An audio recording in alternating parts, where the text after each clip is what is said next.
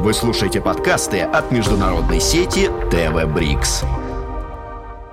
Гуманитарный проект Ивана Полякова представляет «Встречи с издателем». Сегодня мы обсуждаем книгу «Сближение. Россия и Норвегия в 1814-1917 годах».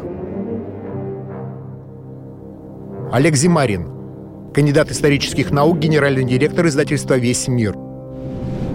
Алексей Комаров, кандидат исторических наук, руководитель Центра истории стран Северной Европы и Балтии Института всеобщей истории Российской академии наук. Это уникальное издание, и в каком-то смысле эта книга подводит является результатом достаточно длительного развития, э, достаточно длительного э, взаимовыгодного сотрудничества историков двух стран. Взаимовыгодного в том смысле, что вот это сотрудничество оно обогащает Э, и историков знаниями о нашей общей истории, ну и как результат э, наших публикаций дает возможность читателю познакомиться и глубже узнать э, историю и историю отношений между Россией и Норвегией.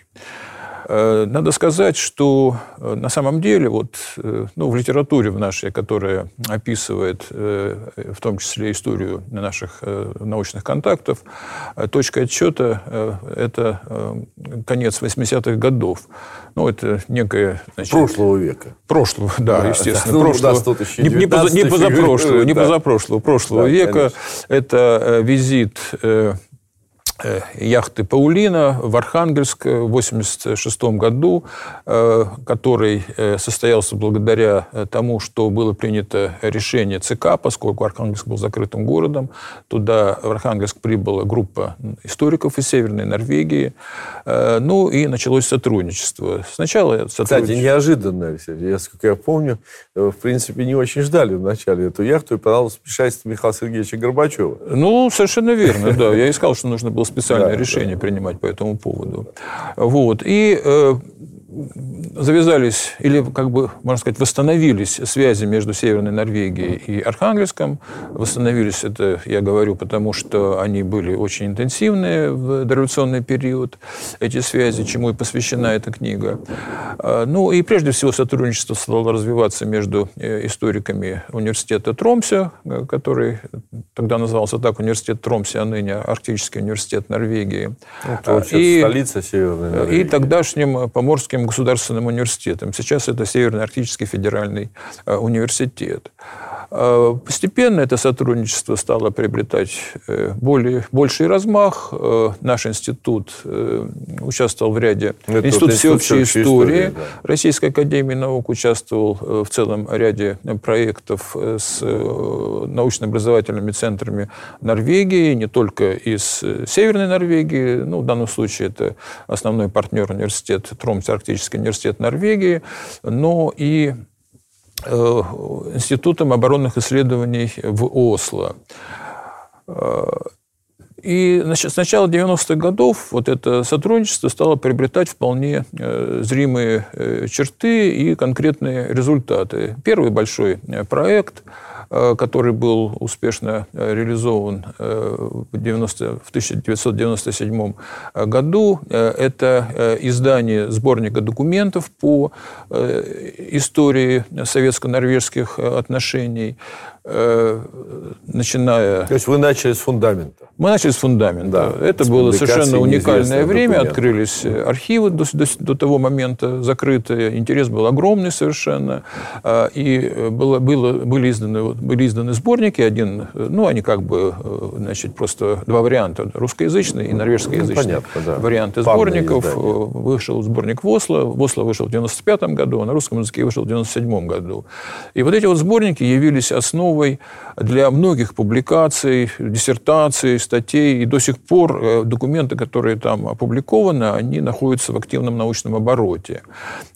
После этого проекта, вот эти вот проекты российско-норвежские, они исследовали шли как бы один э, за другим. После этого проекта был инициирован другой проект, э, который был связан с тем, что в 2005 году э, отмечалось столетие э, независимой э, Норвегии. Норвегия получила независимость, как известно, в 1905 году, и Россия была э, ну, Российская ми- империя. Мирным путем. Мирным путем расторжения унии, да, да, шведско-норвежской унии. Значит, Норвегия обрела независимость.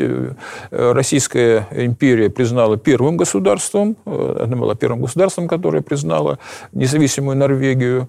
И по этому поводу было организовано э, две выставки. Ну, в смысле, одна выставка, которая экспонировалась э, в Санкт-Петербурге на площадке этнографического музея и в Осло.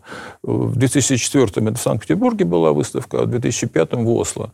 Была проведена огромная работа по отбору экспонатов, и были изданы два фундаментальных каталога, которые... Ну, по существу огромных огромные книги, конечно. Книги, да, которые явились результатом хороши. работы большого да. коллектива норвежских и российских э, историков, этнографов, литературоведов и так далее. Э, и таким образом, вот, э, благодаря вот этому сотрудничеству, этим проектам, возникал, возник некий коллектив. И сначала книга вышла на норвежском языке, и по-норвежски она называется «Рюсланд kommer närmare», Э, и потом... Россия книга... становится ближе. Да, Россия становится ближе. И потом книга была издана на русском языке. Ну и вот, значит, я хотел два слова сказать, почему они как бы имеют немножко разные названия. Э, значит, на норвежском языке, как я уже сказал, Россия становится ближе, то есть читатель берет руку, э, в руки вот это вот издание, читает его, узнает много о двусторонних отношениях, о России, и Россия ему таким образом становится ближе. А на русском языке, ну, это по инициативе Янса Петера Нильсона. Ну, он, по-моему, удачно очень придумал, удачно, да. Он хорошо знает русский То есть язык. страны, конечно, значит, да. сближаются. Совместно. А, да, а это очень важно для отношений наших двух стран, поскольку э, наши страны э, соседи, они э, на протяжении, соседи на протяжении тысячелетий. Граница была установлена в 1826 году. Э, значит, соглашение о границе было подписано шведским королем, поскольку Норвегия являлась частью Э, Объединенного Королевства, э, Швеция и Норвегия, э, Карлом Юханом и Николаем I, который недавно вступил на престол. Значит, это было весной, в мае, по-моему, 26 года. И она существовала в этом самом виде вплоть до значит, событий, которые произошли уже в ходе Первой мировой войны и революции.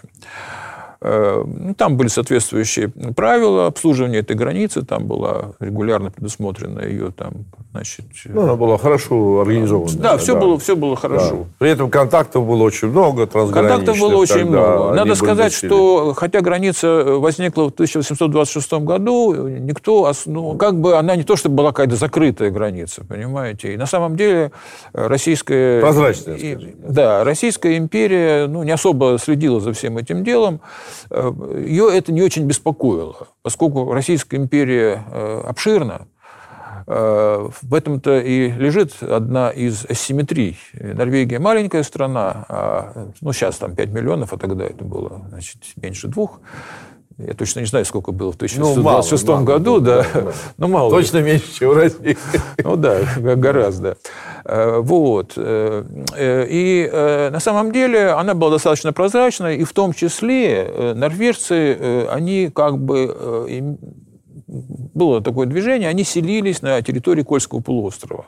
Ну, например, есть такое знаменитое место, остров Кильдин. И там, значит, э, находился так называемый Кильдинский король.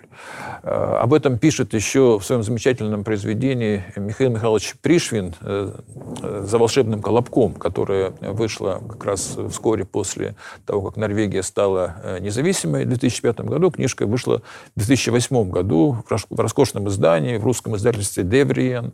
Она вызвала большой очень интерес, и Пришвин описывает описывает э, свое путешествие. Э, он был, побывал в Архангельске, э, в Александровске, значит, это как бы нынешний Мурманск, и он Потом приехал в Варду, побывал в Хаммерфесте, на Нордкап и вернулся потом через Скандинавию в Санкт-Петербург.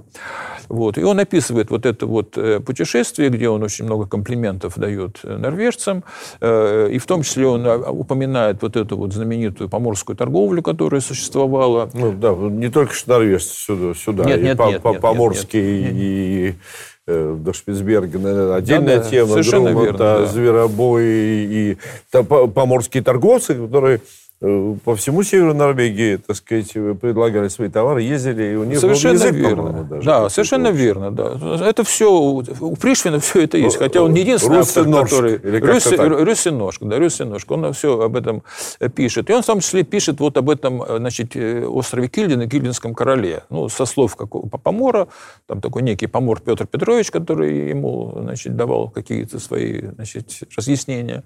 Э, Вот, то есть э, прибыл норвежец на этот остров э, с семьей. Там ничего не было, и у него тоже какое-то было там совершенно какое-то полуразрушенное судно, и благодаря значит, не- неустанной работе э, в рамках, так сказать, вот этой протестантской этики труда, э, потом у него появились дети, крепкие, значит, сыновья и дочери, и там было очень такое известное хозяйство на севере, поэтому его называли Кильдинский король. А Пришвин дальше со слов вот этого помора э, пишет, э, что, мол, ну, они, говорят, норвежцы все вот такие вот э, короли, как бы, значит. И прибыв в Норвегию, в этот в Варду, Пришвин гуляет по этому городу, встречается с норвежцами, пытается, поскольку он первый раз в Норвегии, он пытается, значит, увидеть некие образы или соответствие тех образов, которые у него есть в голове, на основании великой норвежской литературы, э, там Ипсоновская нора, он пытается их найти, но, правда, он их там не находит, понимаете, потому что когда она, ему кажется, что вот она и есть эта нора, потом как-то выясняется, что ну, не совсем в полной мере. Э, Но он подчеркивает демократизм э, тогдашней Норвегии. И действительно, вот это тоже очень интересный феномен, который меня интересовал еще, еще в старые, в старые годы, еще в советское время, когда я начал э, заниматься там э, партийно-политическими структурами стран Северной Европы, что на самом деле вот отношения, э, ну, после, 2000, после первой русской революции, интерес к северным странам, к странам Северной Европы существенно возрос. И в связи с тем, что там были уже развиты демократические институты. Э, И э, интересно то, что э, со шведского языка на русский язык в те годы стали переводить труды о парламентаризме, о политических системах. Э, Значит, это, ну, там такой был финский автор Лео Михелин, например, которого активно переводили. Шведов переводили. Э, Публиковались книги, путеводители, книги о э, Норвегии. Э, Возникла так называемая даже скандинавомания. Э, Ну, это еще был, подпитывалось вот этими великими скандинавскими пис- писателями. Бьернстерн э, Ипсен, э, Гамсун. э, Ну, Стринберг, конечно, нужно упомянуть, это шведский писатель. Э, Вот. И интерес был очень большой. И русское общество с большим интересом наблюдало за Норвегией, отмечали то, что... э, Значит, отмечали демократические традиции этих стран, отмечали э, их необыкновенную честность, которая, скажем, приводила даже в какое-то изумление российского читателя. Знаете, Алексей Алексеевич, я хотел еще одну затронуть вещь, которая и здесь, естественно, она фигурирует, и хронологически, так сказать, э, э, м, Норвегия и Россия в конце 19-го, начале 20 века особенно, э, ну, лидером все-таки, наверное, была в этом процессе Норвегия, или Норвегия, Швеция. Это арктические исследования. Да, совершенно Это верно, знаменитые э, м, э, имена, которые мы все Да, знаем. да. Амундсен, э, Нансен, Нансен.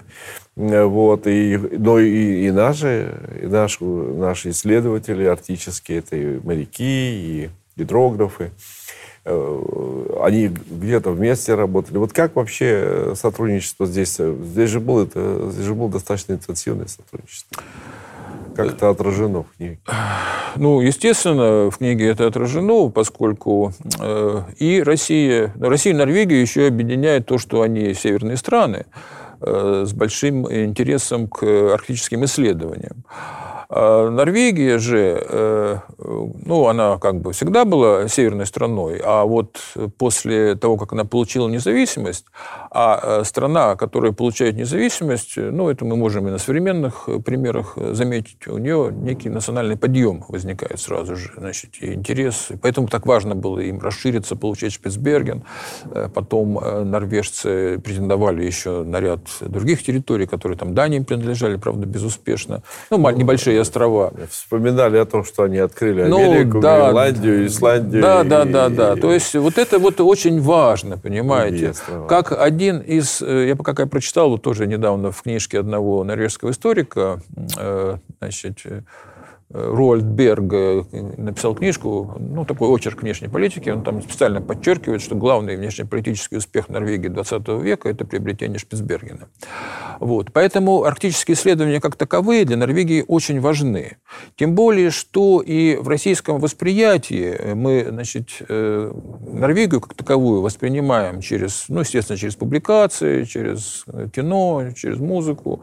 Э, и, ну, если музыка – это там Грик, предположим, скажем, да, литератур, литературных мы называли уже э, главных, э, главные фигуры. Самый известный норвежец очень долго был Тур Хейердал. Ну, это уже более современно. Это более современно. Нет, ну, тогда это Нансен и Амундсен. Да. Тогда Нансен, Нансен и Амундсен. Да. И они сотрудничали. У нас совместные были, э, значит, экспедиции, которые были связаны как со спасением Э, значит, пропавших экспедиций, э, обмен информацией э, и так далее. Это сюжет, который... И русские участники экспедиции были на кораблях. Совершенно, совершенно верно, да. И это все, это все находит отражение не только Э, в научной литературе. Ну, еще можно назвать финского шведа, вот этого Нурденшольда, который тоже, значит, э, значит, ну, скандинав, как бы. Э, вот. То есть это действительно было, ну, это было тогда терра инкогнита, которую очень активно изучали. Ну, Амундсен, как известно, еще от, достиг Южного, Южного полюса. Ну, это спортивный уже момент. Ну, спортивный, да. Ему надо было но, тем не менее, прийти первым. Тем не менее. Но вот это все происходило, и это происходило и значит, еще до революции и в, послереволюционный, в послереволюционный период. И вообще э, в Советской России интерес был э, к Арктике очень большой. Э, ну, скажем, я, я очень люблю писателя Зощенко, там у него один рассказ есть про полярников, там довольно смешной. Э, он, так сказать, пишет, что ну, ну не всем же быть полярниками, как бы такой вывод у него. Да, не всем же быть летчиками, не всем же быть э, полярниками. Э, тогда действительно полярник это как вот даже больше, чем космонавт, ну, как космонавт в 60-е годы звучало. Вот. Но это связано, кстати, наш с вами общий друг Йенс Петер Нильсон вместе с, с э, своими норвежскими коллегами и русскими тоже вот занимается историей Северного морского пути. Да. Но это как бы мы приоткрываем э, немножко окошко в будущее. Я надеюсь, ну, что мы все-таки и до этой Нет, это, да. это совершенно верно. Это да, огромная это история. Норвежцы огромная, испытывают огромная. очень большой интерес ко всему этому делу. Очень большой интерес. Э, значит, Северно-морской проход очень э, важен. Вот то сотрудничество, которое есть в изучении прошлого, а в общем общем-то, оно идет в таком, мне кажется, и с активным вашим участием, и я просто это наблюдаю уже на протяжении многих лет, оно влияет на очень много. И вот тон, конечно, мы в том же Тронсе 25 лет в прошлом году они праздновали, там, э, позапрошлом году праздновали сотрудничество с Россией, и очень высоко оценивали вклад Архангельского университета, да, да, да, да. Института всеобщей истории, Мурманских э, и научных и учебных звеньев, Кольской, э, Кольского центра Академии наук. Э, вот. Э, это влияет на общий тон. Все-таки настроение, так сказать, во всяком случае, в Северной Норвегии. То, что... Да и в Осло, по-моему, тоже. Очень много э, э, так сказать, хорошего и доброго и конструктивного производят. И послы норвежские очень хорошо в России, так сказать, они защищают свои интересы, но они в то же время многое удалось сделать и решить эти проблемы, э, которые в течение многих лет оставались в взвешенном состоянии. Но это касаемся современной истории Норвегии. Что остается, конечно, Норвегия остается, это ее исторический выбор, он сделан был по итогам, я так понимаю, Первой мировой войны. Вот, а Норвегия остается членом НАТО. Вот. И для него членство в НАТО важнее, чем членство в ЕС. Вот. Ну, я бы сказал, что по итогам Второй мировой войны, вообще-то говоря, потому что по итогам Первой мировой войны Норвегия сохранила свой нейтралитет. Ну, формально да. Вот. Формально, и, поэтому, да. и поэтому они надеялись, что ничего с ними... Ну, была такая надежда у всех стран Северной Европы, там группа Осло, так называемая, Осло Стейтс, они все надеялись, что обойдется. А поскольку не обошлось, Значит, они прямо, ну, то вот лондонское правительство, которое в эмиграции действовало в Лондоне, они стали разрабатывать, значит, вот такие атлантические всякие идеи, которые привели в результате к вступлению в НАТО э, в 1949 году.